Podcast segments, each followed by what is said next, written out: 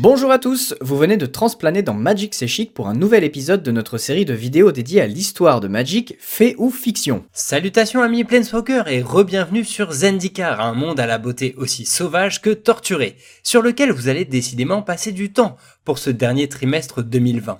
Si nous avons déjà visité ce plan ensemble lors de l'épisode précédent dédié à Gideon, il nous faut à présent y retourner. Cette fois, notre fil rouge ne sera pas moins que la destinée hors du commun d'une petite elfe qui a grandi sur le continent de Balaged, et qui n'est autre que la célèbre Nissa Revan. Comment s'est-elle retrouvée à jouer un rôle aussi décisif pour son propre monde, puis pour le multivers tout entier? Cette animiste à la personnalité tant réservée que bien tranchée a parcouru un long chemin semé d'embûches avant d'être celle que l'on connaît aujourd'hui, et elle méritait enfin qu'on lui consacre un épisode, puisqu'elle fait son grand retour pour la renaissance de Zendikar, surtout quand on voit le virage de couleur qu'elle entreprend dans cette extension. Mais ne commençons pas à évoquer le futur, Tony, car dans les prochaines secondes, nous allons remonter loin, très loin dans le passé. Tu as bien raison, Alvar, donc euh, c'est parti C'est parti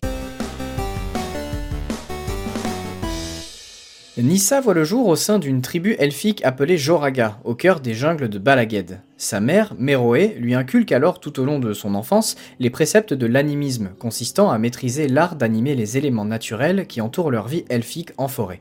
Ce sont donc en quelque sorte des chamans qui ont la faculté de communiquer directement avec la nature, mais Nissa et sa mère sont aussi les derniers de ce genre. De fait, les membres de leur propre tribu ne les voient pas d'un bon œil, dans la mesure où, selon leur chef, Numa, les animistes ont disparu car ils ont provoqué la colère de la terre de Zendikar, résultant au roulis. Cette manifestation sauvage de la Terre est un phénomène aussi constant qu'imprévisible, affectant violemment la météorologie, la géologie et la biologie, en faisant de Zendikar un monde à la beauté mortelle. Il n'en a pas toujours été ainsi pourtant, et c'est peut-être cette culpabilité qui hante les nuits de l'animiste en pouce, troublé par d'étranges visions durant toute son enfance. Le débat au sujet du roulis entre Meroé et le chef Numa est très vif, ce dernier souhaitant carrément exiler les Revan, ce qui pousse un jour Nissa à faire ses affaires pour fuguer discrètement. Elle emporte avec elle un arc et son épée d'animiste, une arme à la lame très fine, en fait dissimulée dans un grand bâton de bois. À peine enfoncée au plus profond de la jungle, la terre de Zendikar la frappe d'une vision très perturbante, celle d'une corruption fourmillante et indicible s'agitant dans les entrailles du plan. Ce cauchemar réveillé lui offre paradoxalement une localisation précise de la source de ce mal pourtant rampant à travers tout Zendikar, dans une montagne située au-delà de sa jungle natale. Elle suit donc son instinct, mais se rend compte qu'un de ses seuls amis, Mazik, l'a suivi. Ce Joraga du même âge qu'elle lui propose de l'accompagner, croyant fermement en sa quête. À travers les paysages luxurieux de Zendikar, le danger finit toujours par tomber sur les voyageurs, et c'est sous la forme d'un groupe de vampires qu'il se présente aux deux elfes. Au moment de perdre la vie face à ces êtres assoiffés de sang, Nissa découvre le plein potentiel de ses pouvoirs, en invoquant in extremis des élémentaux pour combattre à ses côtés et dérouter l'ennemi. Plus tard, risquant cette fois leur vie face au phénomène impétueux du roulis, la jeune elfe accentue la maîtrise de sa magie verte en parvenant à calmer les éléments eux-mêmes. Et à ce moment-là, elle comprend aussi à quel point le roulis provient de Zendikar lui-même, comme une réaction à cette fameuse menace inconnue que l'elfe a ressentie si violemment durant ses transes. Le duo atteint finalement les pics d'Akum, où au cœur de la montagne, Nissa doit confronter l'origine de sa vision.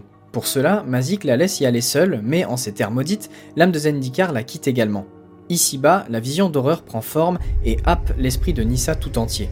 Face à une monstruosité assourdissante et incapable de riposter à la folie qui siphonne sa raison, l'étincelle de Planeswalker de Nissa s'embrase soudain et elle quitte ce monde pour un autre sans trop comprendre ce qui lui arrive. Elle se retrouve ainsi sur Lorwyn, et grâce à ses pouvoirs animistes, il ne lui faut pas bien longtemps pour comprendre qu'elle est sur un tout autre plan. Il n'empêche qu'elle parvient très rapidement à créer un lien avec cette nouvelle terre, mais elle ressent aussitôt dans ses racines un inquiétant trouble, du genre de ceux qui s'apprêtent à tout bouleverser. En pleine forêt, elle tombe très vite sur un groupe de chasseurs, en fait constitué de ses lointains cousins. Les elfes de Lorwyn ont cependant la particularité d'être dotés de cornes et d'une obsession pour l'apparence physique, mais ils saluent néanmoins la beauté singulière de leur étrange congénère. Elle comprend alors qu'ils sont sous les ordres de Dwinen, une redoutable chasseresse de la tribu elfique et la plus importante de Lorwyn, les Feuilles d'Or. Même ici, l'animiste est très curieuse d'en apprendre plus sur ces elfes, les ayant toujours considérés comme une race grandement supérieure aux autres corps, vampires, ondins ou encore humains résidant sur Zendikar. Pourtant, leur attitude la perturbe profondément, dans la mesure où ils s'adonnent en fait à la chasse aux Bogart, des gobelins sans défense. La supériorité ne doit pas impliquer la cruauté pour la jeune Nissa Revan. Au moment où elle le fait vivement comprendre à ses congénères, la grande aurore s'empare de Lorwyn. Ce phénomène cyclique transforme le plan, qui était jusqu'ici comme figé dans le jour idyllique d'un été constant, et qui le plonge alors dans une nuit sans fin, devenant ainsi Sombreland.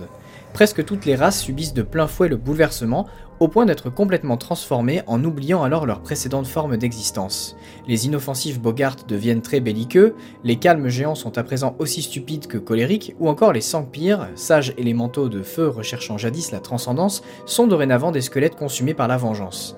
Nissa est fortement tentée d'en apprendre plus sur la maîtrise du mana noir au milieu de cette nouvelle obscurité à peine éclairée par une pleine lune perpétuelle, mais décide finalement de transplaner ailleurs.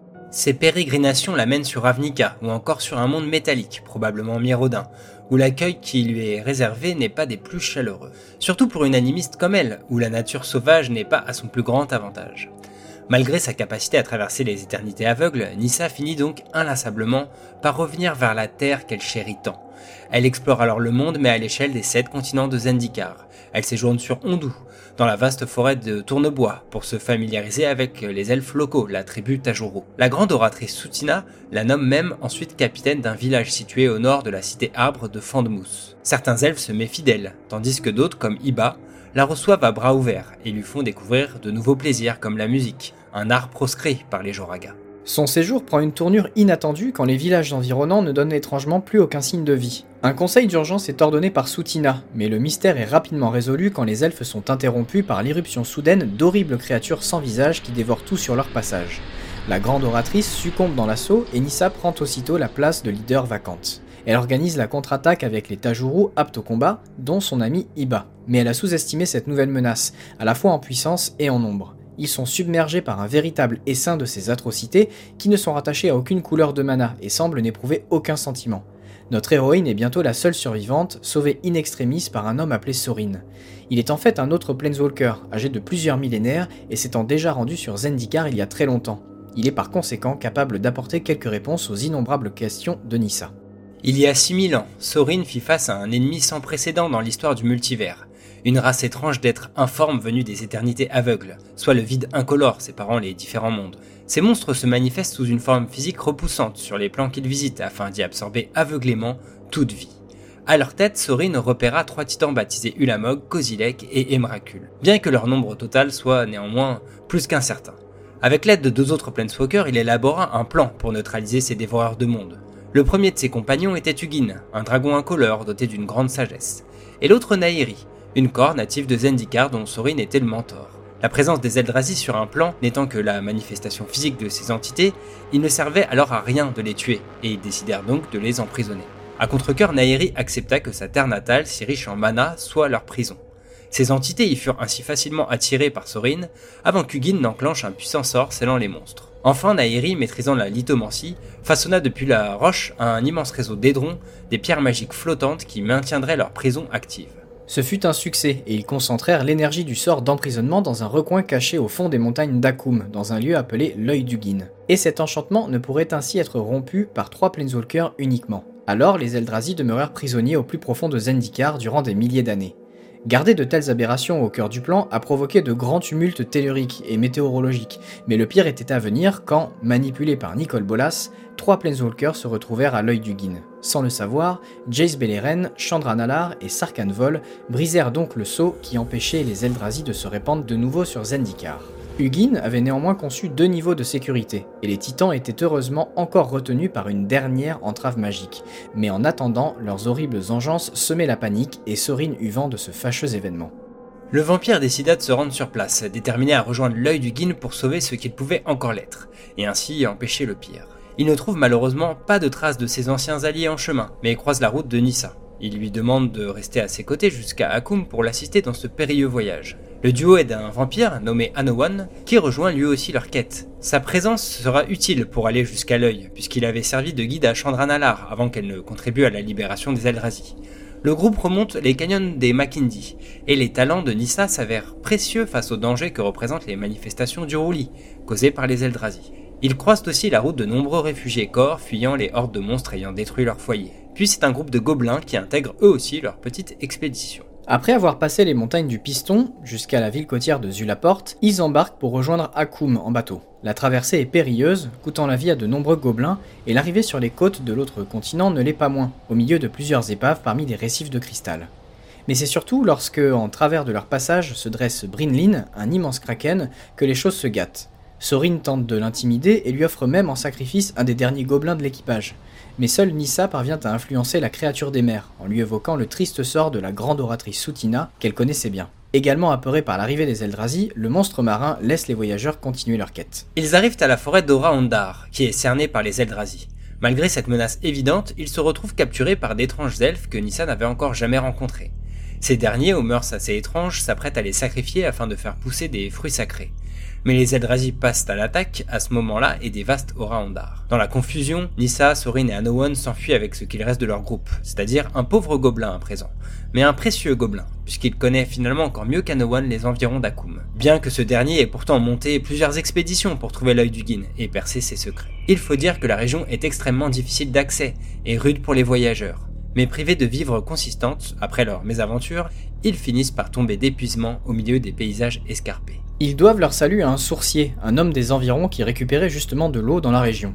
Il partage ses vivres pour permettre au groupe de repartir, si ce n'est que le vampire Anowon est en manque cruel de sang. Sorin lui donne la permission de tuer leur sauveur pour satisfaire sa soif d'hémoglobine, ce qui atterrit ça. Peu après, ils sont attaqués par une bande de vampires et leurs inféconds, et l'elfe est faite prisonnière, encore une fois. Les vampires la gardent vivante, probablement comme appât pour atteindre leur véritable cible au sein du groupe, qu'ils appellent le Mortificateur, probablement Anowon selon Nissa, un franc-tireur qui, dans sa quête de connaissances, a été rejeté même par les siens. Mais ce dernier et Sorin ne l'ont pas abandonné pour autant et finissent par tendre un piège à ses geôliers et la libèrent. Leur objectif n'est alors plus très loin, mais Anowon fait comprendre en route à Nissa qu'il n'est pas le fameux mortificateur contre lequel les vampires avaient une dent. Il s'agit en réalité de Sorin, qui vient certes d'un autre monde, mais qui est lui aussi un vampire. Il explique alors à l'elfe que les vampires l'appellent ainsi car il est l'un des trois responsables de l'emprisonnement des Eldrazi sur Zendikar, ayant donc abandonné le peuple vampire à son sort plutôt que d'avoir chassé ces monstres de ce monde. Information qui n'échappe pas à Nissa. Une fois arrivé à l'œil du yin, Sorin ne s'attend alors pas au coup de poker soudainement joué par l'animiste. Contrairement à ce qui était prévu, elle n'aide finalement pas le suceur de sang à renforcer le dernier sortilège qui retenait encore les titans captifs. Elle brise au contraire l'aidron principal, afin de libérer définitivement les gigantesques êtres innommables qui tourmentaient depuis si longtemps les entrailles de sa terre. Elle espère ainsi qu'ils se détourneront de Zendikar, sur lequel ils ont été si longtemps retenus contre leur gré, mais il n'en est rien. Et Emrakul, Ulamog et Kozilek étendent l'ombre de leurs immenses et hideuses formes physiques sur les paysages luxuriants du plan, bientôt victimes de leur fin inextinguible, et ne laissant que le néant dans leur sillage. Sorin est dépité par le mauvais revirement de l'animiste Joraga, et transplante donc ailleurs en laissant définitivement Zendikar et ses problèmes à jamais derrière lui, ainsi qu'une Nissa rongée par la culpabilité. Des semaines plus tard, elle retourne jusqu'à Balaged, au sein des Joraga. Devant ses congénères, elle jure de parcourir le multivers pour retrouver Sorin et le ramener jusque sur Zendikar pour trouver une solution face aux Eldrazi, en espérant qu'il reste quelque chose à sauver d'ici là. Pourtant, deux ans après la libération des Titans, elle rentre bredouille auprès des Joraga. Sa tribu est alors directement attaquée par Ulamog et son essaim. C'est un véritable rouleau compresseur qui anéantit toute cette civilisation, dont Nissa est bientôt l'une des seules survivantes. Elle est en effet recueillie au bord de la mort par un groupe d'humains qui lui administrent les soins nécessaires. Un druide de Grispo du nom de Hamadi l'aide à se rétablir et détecte ses talents d'animiste. Nissa reprend confiance en elle et elle utilise bientôt ses pouvoirs pour tuer, avec l'aide de sa nouvelle famille d'accueil, un colossal terrasseur d'Ulamog. Elle s'érige ainsi en héros pour tous les êtres en danger de Zendikar et réalise à ce moment précis qu'elle est plus qu'une simple et hautaine elfe Joraga. Tous les peuples sont égaux face à l'extinction totale qui s'étend sur leur monde, et ce n'est qu'en s'unissant malgré leurs rancœurs initiales qu'ils pourront survivre. Un des élémentaux que Nissa invoque régulièrement pour se battre est néanmoins différent des autres, dans la mesure où il ne retourne pas à la Terre une fois que le bleu est fait. Cette imposante invocation est composée de branches acérées, de robustes racines et de feuilles euh, bien chlorophyllées, disons. Nissa le baptise Ashaya, et il est dorénavant constamment à ses côtés dans sa lutte pour protéger son monde. Il est l'incarnation même de l'esprit naturel de Zendikar, faisant ostensiblement de l'elfe son ambassadrice. À travers lui, elle peut se connecter directement aux lignes lait du plan, convergeant depuis le cœur de Kalni, une fleur magique qui est aussi l'expression concrète de la charge intensive et sauvage du plan en mana. Nissa, hantée par ses erreurs passées, continue ainsi de combattre les Eldrazi sur Zendikar, de plus en plus en proie à leurs assauts. Elle reçoit un jour la visite d'un vampire qui a retrouvé sa trace en suivant ses exploits face aux aberrations sans couleur. Il dit provenir de Malakir et Kanowon lui a tout raconté à son sujet, même sa capacité à parcourir les mondes. Selon lui, l'elfe est le dernier espoir qu'il reste à Zendikar et lui confie alors un sac de précieuses graines provenant du continent de Balaged, rasé en à peine deux ans par les Eldrazi. Il la conjure de replanter ses graines sur un autre monde afin que l'âme de Zendikar puisse subsister ailleurs si jamais le pire arrivait. Et il finit par lui apprendre qu'Anowon est porté disparu, un peu comme tout ce qui vivait sur Balaged en quelque sorte. On ne revoit pas Nissa pendant des années, dans notre ligne temporelle à nous, euh, terriens j'entends avant de revenir chez elle à l'occasion de la bataille de Zendikar, qui reprend le problème des Eldrazi envahissant le plan exactement là où on l'a laissé. Nissa n'a franchement pas chômé, et défend sa terre face aux monstruosités incolores, sans parvenir toutefois à renverser le cours de leur invasion implacable. Si deux titans sur trois semblent être depuis aux abonnés absents, en l'occurrence Emrakul et Kozilek, Ulamog sème à lui tout seul le chaos le plus total, ne laissant dans son sillage que poussière. Dans un nouvel affrontement difficile contre certains de ses serviteurs, reprenant d'ailleurs des traits physiques de leur géniteur, Nissa frôle la mort. Elle voit son élémental Ashaya se faire déchiqueter par les sions du Lamog, avant de perdre sa précieuse connexion avec Zendikar. Elle erre, affaiblie et décontenancée par la tournure des événements, jusqu'à atteindre Porte des Mers, grande cité portuaire dorénavant envahie par les Eldrazi. L'espoir la quitte un peu plus, mais elle rencontre un groupe de résistants hétéroclites, composé autant de corps que d'ondins. Parmi eux, une sage ondine appelée Jorienne lui explique qu'elle a été sauvée par un homme à l'allure étrange, mais à la musculature mémorable appelé Gideon Jura. Il aide tous les réfugiés à combattre les Eldrazi tandis qu'à ses côtés, un mage de l'esprit tout aussi curieux du nom de Jace Beleren les guide également. Une fois conduite à eux, elle comprend qu'elle a affaire à d'autres Planeswalkers comme elle, et leur propose donc son aide dans cette bataille pour Zendikar. Mais avant de combattre à leur côté, Nissa a des choses à régler, en l'occurrence retrouver sa connexion avec la Terre. Pour ce faire, elle retourne dans les contrées désolées de Balaged, où une grotte abrite le fameux cœur de Kalni, seul espoir d'une renaissance du continent ôté de toute vie. À travers lui, elle entre de nouveau en phase avec les éléments naturels de son monde, aux grandes dames d'un démon lui aussi venu pour utiliser le cœur à des fins plus personnelles.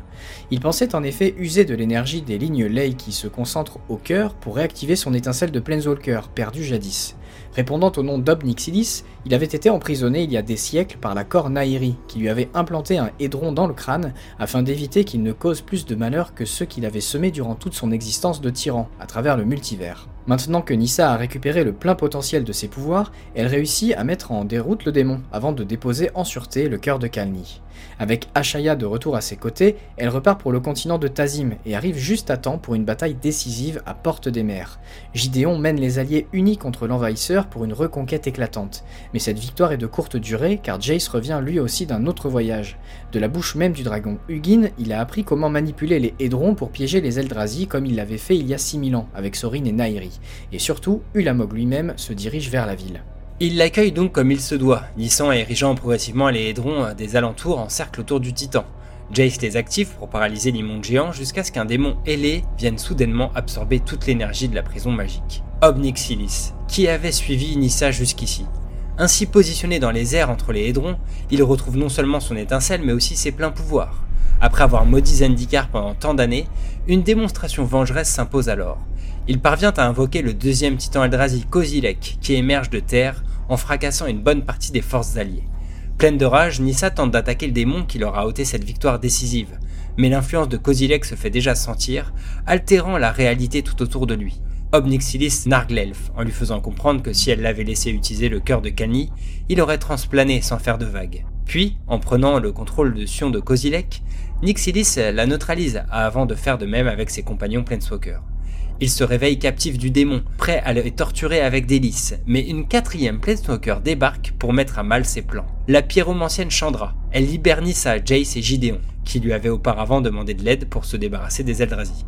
Ensemble, ils défont Omnixilis, qui transplane en jurant vengeance pour changer.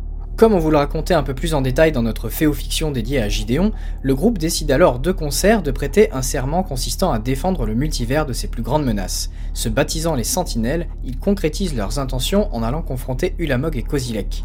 Dans un dernier combat épique, Nissa parvient à lier les titans aux lignes ley du plan avant de se connecter à Chandra, qui infuse toute sa pyromancie pour faire imploser les titans en un éclair aveuglant. Au milieu des cendres, Nissa dessine avec sa magie un sigil qui symbolisera la renaissance de Zendikar, et elle y plante ensuite les graines qu'elle avait reçues des vampires de Balaged. L'héritage du continent perdu repoussera ici sur Tazim. Elle souhaite veiller à la résurgence de son monde à présent, mais sa nouvelle amie Chandra la convainc de les suivre pour continuer leurs aventures. Plus tard, Jace revient trouver le reste des sentinelles après un séjour plutôt mouvementé sur Innistrad. En effet, une tortueuse investigation sur ce plan infesté de zombies et autres démons lui a permis de retrouver la trace d'Emracul, qui venait tout juste d'y atterrir pour semer folie et chaos. Une vieille vengeance est à l'origine de sa présence. Il y a longtemps, la Cornaïri vint jusque sur Innistrad pour reprocher au vampire Sorin, dont c'est le plan natal, d'avoir baissé les bras face aux Eldrazi, laissant Zendikar à la merci des trois titans, malgré leur ancien serment.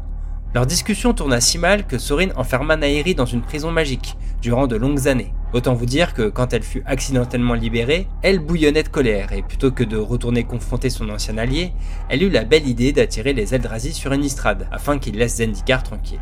Grâce à sa géomancie, elle éleva des cryptolithes, d'étranges formations rocheuses reliées aux lignes laides d'Inistrad, qui aguicheraient les titans depuis les éternités aveugles. Ces agissements provoquèrent de nombreuses dérégulations, et c'est ce que Jace avait fini par découvrir, avec euh, l'aide, disons capricieuse, de Liliana, nécromancienne et vieille connaissance à lui qui résidait ici. Pour confronter Emrakul, Jace se sentait bien seul sur Innistrad et appela donc les sentinelles qui le suivirent aussitôt. Nissa peine à rentrer en phase avec la terre de ce monde, aussi sombre et torturé que, eh bien, tout le reste ici. Il lui est donc compliqué de reproduire le même plan qu'avec Ulamog et Kozilek, les lignes Ley étant totalement accaparées par le réseau de cryptolithes de Nairi. Et surtout, l'influence d'Emrakul se fait déjà largement sentir, et les sentinelles sont immédiatement attaquées par les engences du titan, composées d'autochtones, qu'ils soient humains, vampires ou anges, à la forme dorénavant hideuse, totalement corrompue et déformée par l'arrivée du monstre tentaculaire. Innistrad entier semble basculer dans la folie provoquée par cette immense horreur indicible, et nos compagnons d'armes sont vite débordés. Un accueil sous le signe du désespoir le plus total. Il réalise qu'Emrakul sera bien plus difficile à anéantir que ses deux frères, d'autant plus si Nissa est dans l'incapacité la plus totale d'utiliser le plein potentiel de ses pouvoirs élémentaux. Les sentinelles sont secourus in extremis par une aide inattendue, une horde de zombies, en réalité commandée par Liliana Naves. La nécromancienne compte bien faire de ses planeswalkers de nouveaux alliés, ou plutôt pantins, pour l'aider à régler ses propres problèmes ultérieurement. Ces énormes pouvoirs affiliés au mana noir renversent totalement le cours de la bataille et permettent ainsi aux sentinelles d'atteindre directement Emrakul. À ce moment précis, ils sont rejoints par Tamiyo, une autre planeswalker originaire de Kamigawa, venue étudier l'étrange influence de la lune d'Inistrad. Pourtant, même tous ensemble, ils paraissent bien ridicules face au gigantisme du monstre volant qui leur envoie une attaque mentale dévastatrice. Tous sont assaillis de visions douloureuses qui rendraient complètement fou le plus sain des esprits. Pourtant, Nissa subit là un phénomène plus que familier, puisqu'Emrakul avait déjà envahi son esprit durant ses jeunes années, quand elle s'était rendue à Akum pour comprendre le mal qui tenaillait Zendikar. C'est même ça qui avait déclenché son étincelle de Planeswalker. Emrakul atteint progressivement Nissa en passant directement par les lignes Ley auxquelles elle s'était connectée, avant que le télépathe Jace n'intervienne mentalement pour sortir ses alliés de la torpeur. Sonnés, ils doivent tout de même rapidement improviser un nouveau plan. Durant l'assaut psychique, Nissa a définitivement compris qu'Emrakul est trop imposante pour réitérer ce qu'elle avait réalisé avec Chandra. C'est finalement en combinant ses pouvoirs avec ceux de Tamio et en puisant dans les dernières lignes Ley du plan qui n'avaient pas encore été corrompues que l'animiste parvient à piéger le titan. Elles utilisent un parchemin ancestral de Tamio, puissamment décuplé par la magie de Nissa pour enfermer Emrakul dans la lune d'Inistrad. Le calme revient alors sur ce monde, à jamais profondément meurtri par la folie qui s'est totalement emparée de lui. Malgré le triomphe des Planeswalkers, un malaise subsiste. Tamio confie à Jace que cette idée d'enfermer Emrakul a éclos dans son esprit, sous l'influence psychique de cette dernière. Et bien que la victoire soit apparente, Tamio, elle, est terriblement désarçonnée à l'idée d'avoir été ainsi manipulée par l'Eldrazi elle-même, pour quelque obscure raison. Seul l'avenir nous le dira. Tamio s'étant révélée d'une précieuse aide, elle est invitée à prêter serment à leur côté pour défendre le multivers. Et si dotée d'un bon fond, elle salue sincèrement leurs intentions, la mage de la Lune est plutôt du genre solitaire et ne souhaite pas intégrer leur fine équipe. En revanche, Liliana se voit donc aussi proposer de rejoindre leur rang, invitée par Jace sur qui elle a toujours exercé une influence vénéneuse, en tant qu'ancienne amante. C'est avec plusieurs idées derrière la tête qu'elle accepte et lève à son tour la main pour jurer de protéger le multivers de ses plus grandes menaces. Nissa voit clairement d'un mauvais œil son arrivée au sein des Sentinelles, mais est bien décidée à rester près de ses compagnons pour affronter de nouveaux ennemis, et surtout sûrement refaire face un jour à sa némésis qu'est la race Eldrazi. Surtout si Emrakul est juste piégé, tandis que Lamog et Kozilek n'étaient que la face visible d'une menace bien plus grande, comme l'a indiqué Hugin. Les Planeswalkers ne sont alors clairement pas débarrassés de ce danger. Nissa séjourne ensuite avec ses nouveaux amis sur Ravnica, dans la demeure de Jace, en attendant leur prochaine aventure qui les mènera sur le monde natal de Chandra cette fois, Kaladesh. Si vous voulez poursuivre ou vous replonger dans l'arc narratif des Sentinelles, on vous avait résumé l'histoire de Kaladesh également. On vous met le lien dans la vidéo dans un commentaire épinglé, mais n'hésitez pas à regarder notre épisode dédié à l'histoire de Liviana au passage, vu qu'elle a son importance dans les événements à suivre à partir du moment où elle devient une sentinelle. Puis vous aurez ainsi toute la suite de l'histoire dans notre série Fait Fiction, histoire de s'y retrouver chronologiquement Même principe, on a mis en commentaire épinglé le lien de l'épisode suivant pour chaque vidéo et organisé tout ça dans la playlist Fait ou Fiction de notre chaîne YouTube.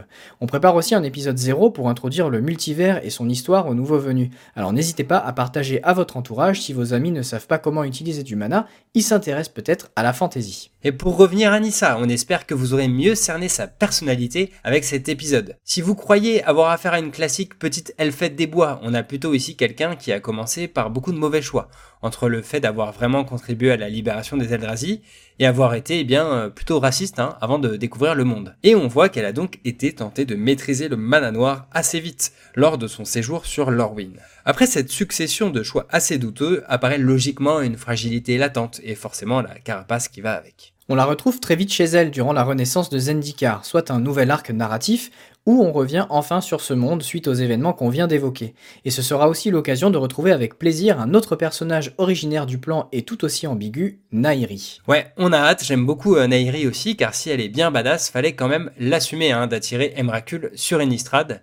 À cause d'elle, de pauvres petits chatons se sont transformés en monstres. Une fois n'est pas coutume, on vous racontera les événements entourant cette nouvelle extension, bien entendu. D'ici là, on vous souhaite deux belles parties avec les nouvelles cartes de la renaissance de Zendikar et on se demande bien quel rôle va jouer Nissa dans le renouvellement de son plan. Ses instincts les plus extrêmes vont-ils ressortir Ou Jace, euh, qui revient lui aussi à cette occasion, saura-t-il la tempérer? Réponse très bientôt dans notre résumé de l'histoire. Merci à tous et à très bientôt Ciao ciao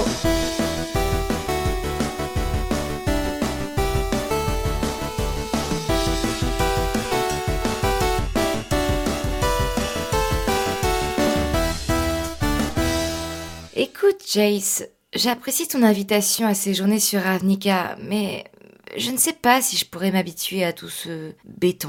Mais tu vas voir, c'est génial, on sera ensemble avec les autres sentinelles. Il y a, y a même un biocop dans le cinquième district. Mais il n'y a pas d'arbre. Et, ça pue. Ah, pas que, tu vas voir chez la guilde Célestia, c'est génial, il y a des garden parties avec des centaures, des sylvains, il y a même un arbre immense appelé Vitugadzi, il est encore plus grand qu'Emracul. Ah, je sais pas.